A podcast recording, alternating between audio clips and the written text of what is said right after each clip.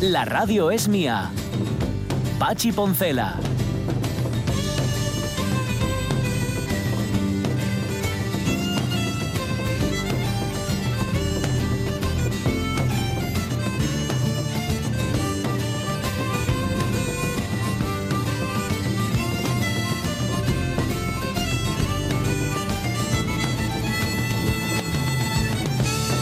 Las 11 y 31 minutos de la mañana, Barbón presidente. Presidente, que sepa que estamos a su entera disposición. Aquí tiene usted en el equipo de la radio mía a sus seguros servidores. Nos ponemos en pie ahora mismo para saludarle. Incluso o, hincamos la rodilla en tierra.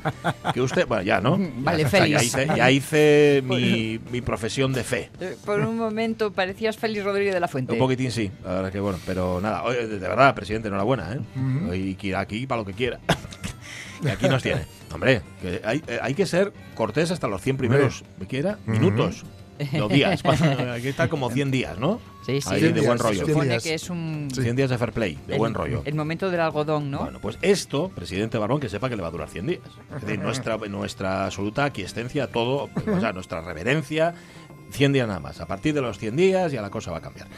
Em, bueno, ¿qué más cosas? A ver, Más esta hora de la cosas. radio mía. Teníamos una conversación pendiente, aunque la conversación la habíamos tenido ya, pero en torno a uno de los asuntos que ocupan Armando Menéndez, el presidente de DAF, la Eso Fundación es. Doctor Armando, que, que en efecto acaba de editar Piña, el misterio de, de Jan Paces, que ya lo habíamos contado aquí, ese Sí, libro sí. precioso. Con libro tuvimos de ocasión de charlar, pero se Sí. quedaron algunas mm, Bueno, cocinas... algunas cosinas, algunas cosinas. Pues que con Armando siempre ser- se sabe por dónde empieza la conversación, Sí. pero nunca por dónde acaba. Ser candidato al premio Gandhi, hombre, no es una cocina propiamente. También dicha, es porque verdad. eso suena, teniendo en cuenta que uno de los candidatos es el expresidente de Estados Unidos, Obama, Ahí lo tienes. y estar Armando Menéndez, uno de aquí, Eh, ¿eh? que, es, que es candidato. Bueno, eh, a ver, él representa. Sí. No se representa a sí mismo, Ujú. no solamente representa a su fundación, sino a quienes están Claro. beneficiándose, vamos a llamarlo así, de su fundación. Bueno, pues Armando Menéndez va a estar con nosotros hoy y estaremos encantados de recibirle para completar esa charla que quedó un tanto inacabada. sí, cierto. Mm, Más cosas. En Facebook, hoy os preguntábamos, hoy hurgábamos, mm, tuve dudas hoy por la mañana, fíjate, al poner hurgar si era con H o sin H. Hasta tal punto las vacaciones te dejan en una especie de limbo gramatical. No sabes cómo, si se lleva tilde, dónde poner las comas, no sabes nada. Bueno, Hurgar no- es con H. yo no sé si lo compartiréis, alguno de los oyentes o vosotros conmigo, pero yo con los años voy para peor en vez de para mejor en esto de Ah, escribir, ¿eh? también, Y sí, en, sí, sí. en qué si se escribe con o sin.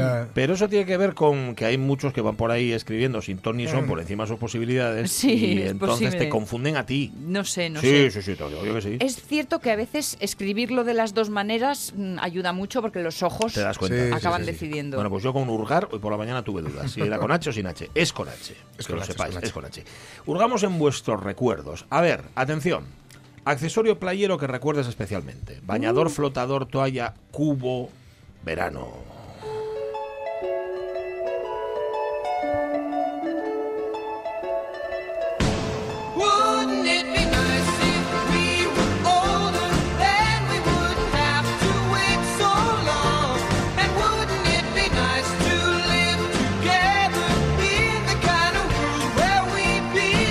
Sí, también había eh, otoño-invierno para los Beach Boys, pero como llevan el beach en el nombre, pues nos viene estupendamente para ilustrar vuestras respuestas de hoy, hombre. Mira, dice Pelayo Álvarez, yo siempre fui bien pertrechado a la playa. Tenía esa especie de cazamariposas que supongo que valía para pescar, pero nunca le di uso. Pero lo había que llevar, formaba parte esencial de la equipación. Sí, yo coincidí este verano con los hijos de unos amigos y uno de ellos llevaba. Llevaba la Sí, red, no pescó absolutamente nada. Bueno. De nada, de nada, pero bueno, la llevaba. Las cosas como son. Dice Lockhart, vais a alucinar. Verás. Lo que yo llevaba siempre a la playa y mis padres estaban hasta el gorro, pasaban hasta vergüenza los pobres, era una piñera que Ah. había en casa para piñerar la arena. Sí. Allí me plantaba yo en la playa y ala, a llenarla con una pala y a moverla como un profesional. A ver qué salía, A ver qué encontraba entre Claro. los restos que quedaban. ¿Encontró algo? Eh, no da cuenta de ello, o sea ya, que... Va a ser que no. Lo que sí nos da es una, un link para el- un recuerdo de los balnearios de Gijón, Ah, ¿eh? sí, ya que los mentabas antes. al principio. Aquí está el de las calorías. Y también hablando de presidentes, Paquita for President. Ah, Paquita sí. Debería ser presidente y portavoz del gobierno por lo menos. Sí. Eso ya te digo que sí. La semana pasada quedó un poco impresionado al conocerla por primera vez y creo que hoy ya pasó del, ¿Verdad? de estar epatado A, a la admiración incondicional. Sí, señor. Lidia Campa dice un flotador con forma de cisne que me regaló mi abuelo. Cristina Tuero dice las cangrejeras, hombre, llevar aquello en los pies. Las de ahora son distintas, más cómodas, pero aquellas, con la hebilla oxidada. Te tenían que durar lo máximo. Creo que las mías eran azules, pero muy, muy incómodas. Yo a la mínima me las quitaba pese a la regañina que me iba a caer después. Sí, ahora las hacen mucho más cómodas, ¿eh? las cangrejeras, más que estas. María Su Muñiz, a mí nunca me gustó mucho la playa, la verdad, pero algún recuerdo sí que tengo. La nevera portátil, fíjate, y atención, el balón de Nivea. Hombre, Sí. Fundamental, fundamental. Que por cierto las tiraban desde aviones, ¿no? Los Sí, balones de Nivea. por supuesto. Que decía- contaba Luis Piedraíta que en realidad había cinco o seis balones en Nivea nada más. Pero que, claro, tú le dabas una patada y, salía volando. La y acababa en las manos de otra familia y así sucesivamente. Sí, señor. Eso, eso- eso es completamente cierto. Bueno, y las risas, dice María Sun Muñiz, que pasábamos porque mi hermano quería ponerse un bikini como ¿Sí? el mío. El hermano de María Sun decía bikini. No sabía decir bikini. Monse Rubio, un flotador con forma de mano Mm. que me regalaron mis padres cuando tendría, cuando tenía entre los 6 o los 8 años o menos, quizá menos, de la marca Toy.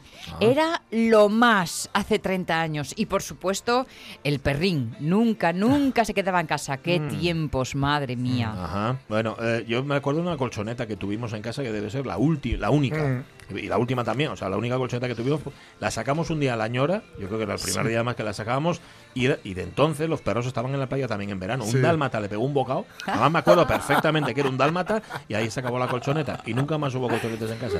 Era todo así. En mi casa hubo una, la sacamos, tardó tres o cuatro días en secar en la terraza porque eran de tela. De tela. Claro, claro, sí, sí, Y sí. dijo mi madre que ya la habíamos usado Acabó, sí, suficiente. Sí, sí, Sí, sí, con sí. razón.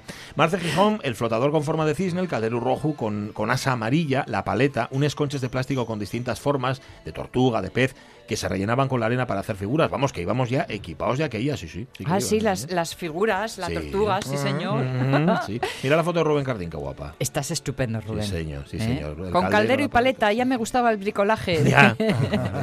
¿Qué más? genial. ¿Qué más nos cuenta? Pues Servando Álvarez, buenos días. El accesorio más importante que llevábamos era la nevera portátil con la comida. Íbamos toda la familia desde Somiedo y Mm. Toma. Mm. teníamos que ir bien preparados. Desde Somiedo hasta la playa, claro, tenías que ir a pasar el día. Andandito, Normal. Claro. Hugo Almaviva, la arena, apareciendo 24 horas o días después en cualquier lugar del cuerpo o de la casa. Sí. Sí, sí. eh, mi santa esposa, mm, eh, antes de viajar, siempre limpia el coche. Bueno, Sí. oye, le echamos una mano nosotros, ¿eh?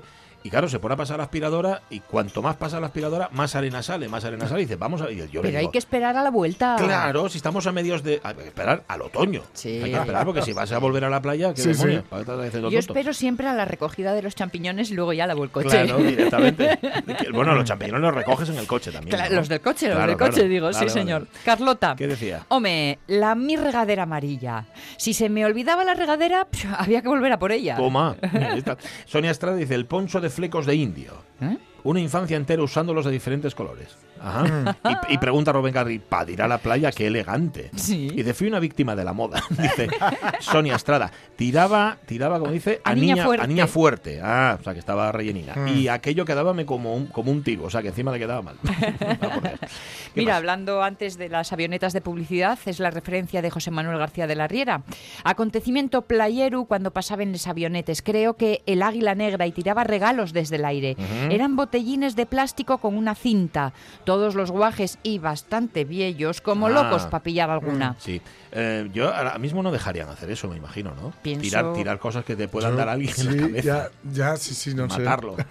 o algo así. Yo no lo acabo de ver. Lluvia de alfileres. por ejemplo.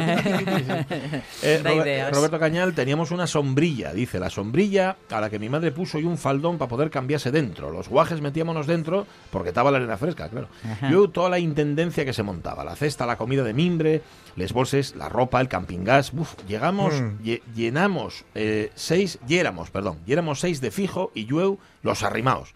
Eso ya era mover bultos y no lo de seguro. Sí. Y gratis, además.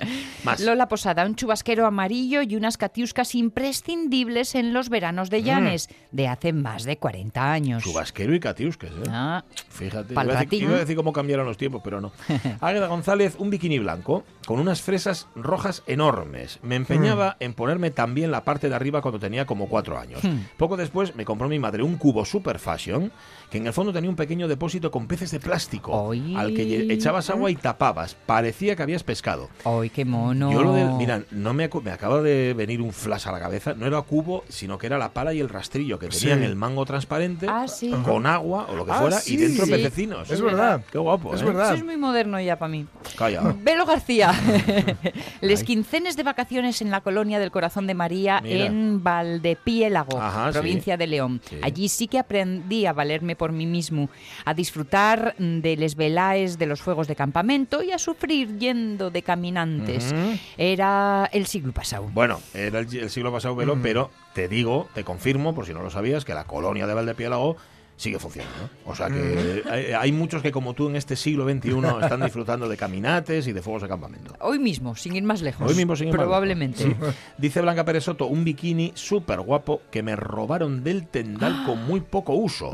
Buen día a todos. Madre mía, ¿quién habrá sido el canalla? Es que era guapo entonces, ¿eh? Sí, sí, sí. Ujú. Laura Manzano, un bañador que tenía de peque con el arco iris que me encantaba Ay. y que quedó en la playa de Carabia, encima de una piedra secando, porque se nos olvidó recogerlo. Ay, qué fastidio. Oh. Bueno, dice José Ramón Marco Forzalledo, en un verano de los setenta y pico apareció una cámara de rueda de camión que me alegró más de un par de veranos en el río. Fue barco pirata, nave espacial, cama para dormir la Claro. siesta, qué sé yo cuánto. También recuerdo un bañador que enchoricé a mi primo Sidrín y que para no irlo devolver dije que lo había mechado todo. Carolina Qué Garcinuño. bueno.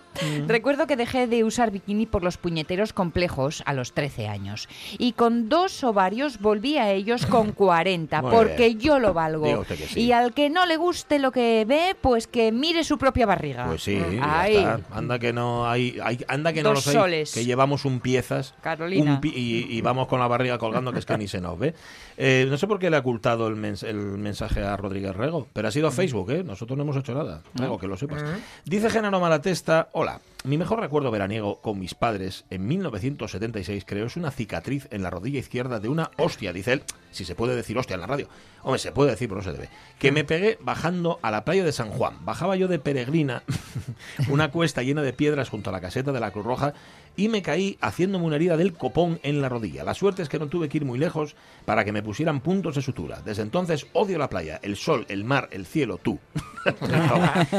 Con lo cual lo que llevas, lo que te lleva pues es esa cicatriz que Genaro Malatesta, conociendo tu fantasía animada de ayer y de hoy, mm, seguramente habrás disfrazado de otra cosa. Es decir, no habrás dicho que era porque te caíste en la playa, habrás contado que era de algo que te pasó, alguna aventura interestelar. o cualquier Bueno, historia. según el momento y el con quién, ¿no? Sí, Cuentas también, una cosa u otra. Claro. Eh, Ramón Redondo nos recuerda que tal día como hoy en el 66, es decir, cumple 53 años, nació el actor japonés Masatoshi Nagase.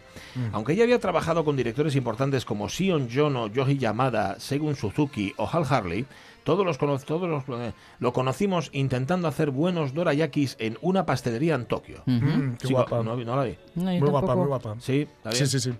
Dice Todavía el como- otro día salió también, ¿eh? Ajá. La referencia. Hacia la luz tiene otra, El viaje de Nara, todas ellas de Kawase, como turista amante de la poesía en Patterson, de Jim Jarmusch, y con el que también trabajó en Mystery Train. La poesía traducida es como ducharse con el chubasquero puesto, decía el autobusero poeta Patterson, Sí. junto antes de regalarle un cuaderno vacío lleno de posibilidades. Patterson es que ayer la vi. Sí. Ayer o antes de ayer, este fin de semana. Ujú. Mira tú qué cosas. Sí, sí. Y además la vi sin saber lo que estaba viendo. Ah. La pillé muy muy tempranino. Sí. Sí, Bueno, para mi sorpresa, porque al principio fue, ¿qué peli? ¿Qué peli? Sí. Tengo Uy, que qué peli, qué Sí, peli. pero es muy bonita, es muy chula. Sí, señor. chula. Sí, Ahora Jim señor. Jarmusch tiene en cartelera otra que dice que bueno, es un poquito irregular, pero que es básicamente una gamberrada, ¿no? Que es eh, Los muertos no mueren, que es una peli de zombies, Ujú. donde sale, bueno, está Tom Waits, está Iggy Pop por Ah, ahí, y está, bueno, Bill Murray. Esos son los muertos que no mueren. Sí, Bill Murray, etcétera. Y, y bueno, es una especie de invasión zombie en un pueblo pequeñito de Estados Unidos y es una Ajá. comedia. Sí, sí. Ujú. O Ah, sea bueno, que ha, ha cambiado un poco el registro. ¿no? Ah, A bueno, Jim Jarmusch. Se agradece, ¿no? Mm. Ok. Ah, por cierto, a Germán Heredia, que luego hablaremos con él, con su historia del cine, Mm. nos dice que él recuerda los caniques y los ciclistas para jugar en, en aquellos tours que Sí. nos montábamos en pleno Arenal. Sí, sí, sí, sí, sí, sí. Con caniques y con ciclistas. Yo sí, me acuerdo, eso en la calle, enfrente de mi casa, había ahí un- unos circuitos, y se, pero ya se lo curraban, ¿eh? Porque habían incluso eh, sus formas de... mm, O sea, su- su- sus subidas, que se curraban ahí un Sí. rollo, y estaban las chapas de eh, las del bar normal, Sí. Pero luego también las de casa eran especialmente buenas, eran muy sólidas, que había gente incluso le echaba plastilina y tal. Claro, y el Y el cristal, cristal, y había claro, que la foto de, de- de- del, ciclista. ciclista de turno. Claro. Sí, señor. Pero luego, cuidadín, porque si sabías dominarlas, estaban las de Lucil. Ah, sí. Lucil. Lucil, Lucil daban chapas, tambores, los tambores de Lucil. Anda. Eso es detergente. Sí, sí, sí. Se lo regalaban chapas. Regalaban chapas, unas chapas eh, Ah. rojas, pero eran muy, muy, muy ligeras. O sea, Sí. No pesaban nada, no tenían, digamos, eh, la tracción que podía tener una chapa ahí putuneada con su plastilina, Ah. su cristal y tal. Sí. Pero eran muy buenas y en- para llanear mm, funcionaban Ah, sí, muy bien. Sí, sí. Yo he de decir que las utilizaba para eh, jugar al fútbol con ellas. Tenía un, ¿Jugar al fútbol? sí, sí, tenía un, plan, una- un tapete con para Sí. estos de subboteo. Ah, vale. vale. Ah, sí. Y entonces fútbol con chapas que ahora está, bueno, yo creo medio federado. ahora. Sí, sí, sí. Bueno, Habrá medio que- federado. Sí, sí. Va a ser deporte olímpico dentro de poco. Esa sí, era sí, la sí. combinación de chapas y canica. Sí, sí, sí. ¿No? sí. La pasa es canica que- era Sí, sí, sí. el- Había que estaba guay porque, bueno, dependiendo, dándole a la pelota y tal, le podías Ajá. meter roscas y tal. Y bueno, era mm, complicadín. Sí, pasé Bueno, bastantes bueno, tardes con bueno. eso. Lo más triste es que la mayoría de las veces jugaba yo solo. Ya. Entonces tenía que currármelo con un rollo así bipolar. Ya, ya, ya. Jugabas contra ti mismo. Sí, Con lo cual sí, perdías sí. siempre. Era y ganaba. Y ganabas siempre. Chapas, canica y billar. Sí, sí, sí, sí. Es muy complejo. Muy Bueno, complejo. tú, tú eras tus propios Juegos Reunidos. Era Sí. Juegos Reunidos Alonso. Eso es, Era. eso es. Oye, que cumpleaños hoy también, fíjate lo que las casualidades que tiene la vida. Hemos estado hablando de Uganda aquí Sí. en la radio mía y cumpleaños Forrest Whitaker. Hombre, Ah. eh, 58, protagonista de El último El rey de último rey de Escocia. Escocia. Sí, señor. donde hace Sí, señor. ese papel de Idi Amin. Em, oye, otra cosa os digo, estu- estáis hablando de películas, yo he visto una que tiene que ver con la India, no sé si la habrá visto, y que se basa además en una historia real, es una película de este año que no había visto, Padman, Ay, Padman que es el hombre de las compresas, sí. Que es, que es una historia real, un tipo que se empeñó en fabricar sus propias compresas porque sabéis que en, en- en la India Mm. la, eh, tener el periodo, tener Sí, las reglas, sí. es una, la mujer se convierte en impura, tiene Sí, que dormir fuera. movida, sí, Sí. sí. Sí, sí. Y, bueno, y este hombre se empeñó, pues, tanto quería Mm. cuidar, aparte de, ya de las, de las complicaciones de salud que puede tener, las hemorragias, etcétera, y este hombre se empeñó en fabricar, en hacer unas compresas que fueran eh, asequibles, que se Ah. pudieran comprar. La película es chulísima, es ¿Cómo muy, muy guapa. Perdona, ¿qué se Padman, llama? Padman, Padman. sí, sí. Sería como el hombre tampón, o algo sí, así. sí, sí. Vale. Y la Ah, película es muy chula, fíjate. Yo he visto Toy Story 4. ¿La has visto? ¿Y qué Sí. tal? Bien. Sí, bien, ¿no? pero, Bien, bien. Pero, Ah, Es, tiene más acción ajá. que otras, Sí. pero hay que llevar clines. Oh. Hay que llevar clines. Sí, sí, para, ¿eh? para quienes hemos seguido la saga y, y hemos convertido casi pues, a, a todos ellos como parte de nuestra familia. Alguna pérdida. No eh. digo, no digo que acabe mal, no digo que Pero- acabe pero mal. acabas llorando. Es- no digo, de hecho, es una evolución natural, está muy bien, pero acabas llorando. Acabas Acabas llorando tú. llorando, Vale. sí, sí, sí, sí. Bueno, pues nada, eh, tengo que verla, ya te contaré. Sí, 11 sí. y 48 minutos de la mañana, una cita.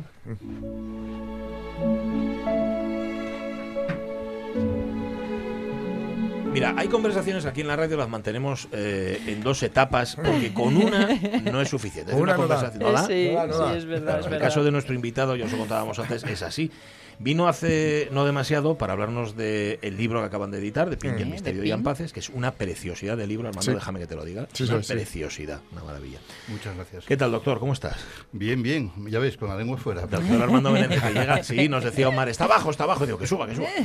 No es que un tráfico para entrar en Oviedo. Sí. Uf, siempre es- vengo con tres cuartos. Y es que además hoy hay huela de trenes. Hay huela de trenes, sí. Ah, entonces mira. Ahora lo entiendo todo. Sí, seguramente será por eso. Sí, sí, señor. Es que Bueno, generalmente me sobra, me sobra y doy un paseo. Hoy que así no hoy- llego. hoy casi no, hoy tuviste que subir corriendo a la escalera. Se nos había quedado a medias, bueno, se nos habían quedado armando muchísimos temas, pero había uno que nos interesaba hablar especialmente contigo, que es tu candidatura al premio Gandhi. Exacto. Sí. Mm, tienes que explicarnos qué es el premio Gandhi, quién lo concede y por qué. Bueno, el premio Gandhi lo concede el gobierno indio a personas que por su trayectoria profesional hayan eh, llevado el mensaje de Gandhi Sí. por todo el mundo. ¿Cuál es el mensaje de Gandhi? Pues eh, comunicación, entendimiento, eh, resistencia pasiva, ganar las, las cosas que crees que son justas sin violencia. Date cuenta que Gandhi fue... Hay una doctrina en casi todas las sectas hindúes que se llama ahimsa. Sí. La ahimsa significa no violencia. La no violencia con nadie, incluyendo los animales. ¿eh? Entonces la ahimsa, que es una doctrina jainista, sabéis que jainista es uno de los eh, de las herejías de- del hinduismo junto con el budismo, son las dos grandes herejías de- del hinduismo. ¿no? Entonces Gandhi lo que hizo fue, como ya sabéis todos, con su resistencia pasiva, eh, lograr que los ingleses pues se fuesen marchando de su colonia eh, y dejando la India en manos de quien tiene que estar, que es de los indios. Eh, es un premio internacional hasta tal punto de que com- compites, vamos a decirlo así, Armando, con, con Barack Obama. Sí.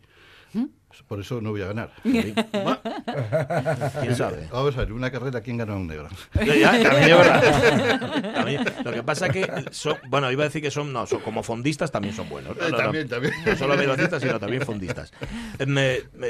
Claro, contarle ahora mismo a los oyentes todo lo que Armando a través de su fundación lleva haciendo en la India, sí que no nos da el tiempo y sí que en tendríamos que hacer una, una tercera cita, pero digamos que tú representas a unas 200.000 familias parias, Sí, podríamos decir. sí, heredadas. Heredadas, son familias postizas. Sí, son heredadas porque yo cuando empecé, empecé con la Madre Teresa, luego estuve con Vicente Ferrer, y Vicente Ferrer fue el que me introdujo en el mundo jesuita de sus antiguos compañeros, porque él ya en aquella época ya no lo era, estaba casado, y conocí a, a Perico Massanet, que falleció la semana pasada, y a Federico Sopeña, otros dos jesuitas catalanes, bueno, uno mallorquín y otro catalán, que tenían a su cargo, pues más de 200.000 familias. Entonces yo me involucré con ellos, fue donde empecé a trabajar, a hacer, hicimos el primer colegio allí y el, según fueron falleciendo, pues yo me fui haciendo cargo de todas esas familias que no tenían otra forma de subsistir. ¿eh? Eh, sobre todo en dos aspectos, que es el desarrollo económico y el desarrollo educativo. El sanitario también, pero en menor medida, porque dar apoyo sanitario a tanta gente es muy difícil pero sin educación de salud. En eso hicimos mucho, muchísima educación, formamos muchísimos agentes de salud. Te- Tenemos varios colegios, sobre todo el, Sin- el de Singarpadá, un colegio muy grande. Y luego el desarrollo económico con una lechería, con em- sobre todo embalses. Ajá. Se hicieron muchos embalses, allí la lluvia monzónica es torrencial, como todo el mundo sabe, pero a los dos meses el agua desapareció. Sobre todo en una zona que, el agua, que la, la tierra es volcánica, es muy porosa. ¿eh? Entonces hicimos muchos embalses, muchos embalses. ¿Qué pasa? Que al morir estos dos jesuitas, pues yo aparte de lo que ya tenía en, en Calcuta, pues me, me hice cargo de, de todas estas familias, que son las que ahora estamos tratando también, y es el nuevo proyecto, de hacer una concienciación medioambiental. ¿eh? Eso lo estamos llevando a cabo ¿En, en, el qué no- sentido, Armando? pues mira, ahora tenemos uno de los problemas mayores que, se- que nos surgió desde que yo estoy en India, eh, que es el cambio climático. La cuenca del Ganges en estos momentos es un horno. Puede alcanzar los 50 grados Ostras. Madre mía. Caramba. en muchos sitios. Este año, eh, hace dos meses, recibí la triste noticia que muchos niños de nuestro colegio y de, su, y de todo su entorno habían muerto por el calor. Por eso lo del traslado del cole. Claro. Eh, allí no, la gente dirá, pues que les pongan aire acondicionado. Ya, ¿eh? ya. Sí, sí, como el Papa cuando vio, vio- vio ese chiste, ¿no? Que viajó a Nigeria y vi- vio a los niños muy delgados. Sí. Bueno, pues parecido, ¿no? Hay que comer. Hay que comer. Sí, no, no os van a traer nada a los reyes, pues algo parecido, ¿no? ¿Cómo, se va a, a- ¿Cómo van a poner aire acondicionado a gente que no tiene para comer? Son- es impensable. Entonces, lo único que vamos a hacer nosotros es que ya lo ya nos adelantamos un poco el año pasado, estuvimos mirando eh, para eh, hacer el colegio a 2.000 metros de altura, pero en otro estado, en el West Bengal, en Darjeeling. En Darjeeling es una provincia, bueno, la provincia, diríamos, el estado se llama West Bengal, la capital es Calcuta, pero hacia el Himalaya va subiendo, sube bruscamente hasta alcanzar los 4.000, 5.000 metros. El ferrocarril más alto del mundo está ahí hecho por los ingleses para recoger té. Eh, Bueno, pues ese pueblo que es maravilloso y digno de visitar, eh, bueno, pueblo, pueblos, esta es una cordillera salpicada de pueblos, pues ahí estamos buscando trasladar el colegio porque la- el clima, por la altitud, ya no es lo mismo, no hay unas subidas ni bajadas bruscas, ¿eh? se parece un poco al clima de Canarias en ese aspecto, es subtropical. ¿eh? Para eso va a hacer falta dinero, evidentemente, y sé que estáis organizando muchas eh, eh, propuestas que permitan eh, el- que permitan conseguirlo. Pero hay una de ellas que me gusta especialmente porque también son eh, muy amigos del programa, con ellos charlamos mucho, que es el grupo Warcry, que va a dar un conciertazo. Sí, sí, no lo puedo decir. Me Vaya, dijo- me dijo, meca. No, es Ah, que entonces dilo en voz baja. Sí, dilo, dilo. dilo suavín. ese grupo que no puedo decir, Vale. pero no lo dije, lo dijiste tú. Sí, correcto. Muy bien, muy bien. Eh, Aníbal, que es su manager, Ajá. me dijo, queremos dar la noticia nosotros en, nuestra- en nuestras redes Vale. y tal. Dije yo, bueno, tú, tú di que es un grupo. Vale. Entonces yo lo digo. Es un grupo asturiano, pero conocido mundialmente, sobre todo en, en Sudamérica y Norteamérica, Sí. donde dan macro conciertos, tiene una calidad excepcional. Cierto. Eh, es uno de los primeros grupos mundiales de heavy metal, creo, ¿no? Y eh, pues se ofrecieron a dar un concierto multitudinario en Calcuta, creemos que será en Calcuta, a beneficio de todos estos proyectos. Se calcula que el Estado de West Bengal, el presidente y el primer ministro, nos ofreció el Estadio Olímpico. Ellos lo llaman Estadio Olímpico, pero ahí nunca. Será por las dimensiones. Supongo. y eh, pueden caber pues miles de personas ahí. Se, se va a llenar, Seguro. se va a llenar porque los indios aparte para ellos esto es su- muy novedoso. Y para nosotros pues es una forma de dos cosas. Conseguir fondos. Segunda cosa más importante gritar al mundo ya podéis cambiar lo que lo que cambiéis ya Sí. podéis votar a quien votéis como no cuidéis el medio ambiente Claro. Sí, claro. Vamos a hacer todos gárgaras. Mira lo que está pasando en la cuenca del Ganges, pero no es eso. La África subsahariana se está muriendo de sed. Ajá. Entonces, cuando hablamos de migraciones, Sí. De los que están llegando en patera, eso es una gotita al lado de lo que nos va a llevar. Eh, Este es el asunto que más te preocupa. Por eh, supuesto, yo lo estoy viendo en la. India. Los, ahí el campo se está desertizando. Primero, humanamente, las familias se marchan. Segundo, porque no hay nadie que pueda mantener un campo que no, que no, que con un sol 50 grados, sin unos regadíos que no claro, dan abasto. Claro. Eh, entonces, claro que es preocupante. El, el- el- el agua es fundamental para, es el, para el campo. La gente no se da cuenta que el- el- el- ni la leche viene del brick, ni las zanahorias vienen de Mercadona, ¿no? Sí. Las cosas necesitan seguir el curso natural para que se pueda, la despensa natural es el campo, para que se nutran los millones de personas. Y, y que no haya países que vendan su agua a grandes corporaciones, porque entonces todavía estamos apretando más mm, ese grifo que cierra. Hay un libro excepcional de, de José Luis San Pedro, de una conferencia que dio en poco antes de morir, que se llama Muchi Mega Globalización. Le dio ese título un poco así de cachondeo, donde denuncia públicamente que grandes corporaciones están comprando el agua del mundo. De hecho, yo en la India empecé a buscar el Beverly y todas las, todas las aguas que venden en India, Sí. embotelladas, que es lo que bebemos los extranjeros, porque ellos no tienen dinero, están enva- envasadas por Pepsi-Cola o Coca-Cola. Aquí está pasado lo mismo. ¿Quién de Fuensanta, la asturiana, es una empresa asturiana Fuensanta? Si se fijan bien, no. Está embotellada en Asturias, pero la- el dueño del manantial en estos momentos, yo no sé cómo está a nivel de confederación hidrográfica, pero a nivel de explotación, sí es una, es una empresa extranjera. En África está pasando lo mismo y el mayor acuífero de Sudamérica, que está en la Patagonia, la Cristina esta Kirchner, como se llame, lo vendió también, que es un gran escándalo que saldrá a la luz. eh, lo vendió también a una multinacional. ¿Cómo puedes vender agua de los españoles o de los argentinos o de los africanos? ¿A quién se le ocurre? ¿no? Y eh, dicen, bueno, porque se está usando en cultivos. Cultivos que no dan de comer, porque la colza no da de comer. El biodiesel Cultivos comerciales. Claro, Claro, eso es claro. para- más de lo mismo, ¿no? Sí, sí, sí. Entonces estamos en un modelo fracasado. Hablábamos tú y yo sobre ese niño y su padre que aparecieron Sí, en la fotografía del día que estuviste aquí. terrible, como la del niño aquel que apareció en Libia, ¿no? Sí.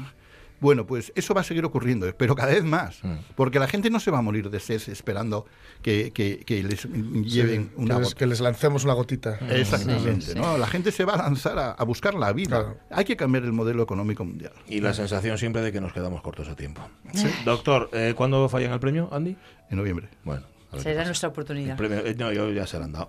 Que fijo, fijo que Y si no, se equivocaron. Fallaron y se equivocaron además, Sí, las dos cosas. fallaron y Doctor. Armando Menéndez, gracias por venir otra vez, por estar aquí con nosotros. Gracias a vosotros. Un abrazo fuerte. Son las 12 ya, las noticias.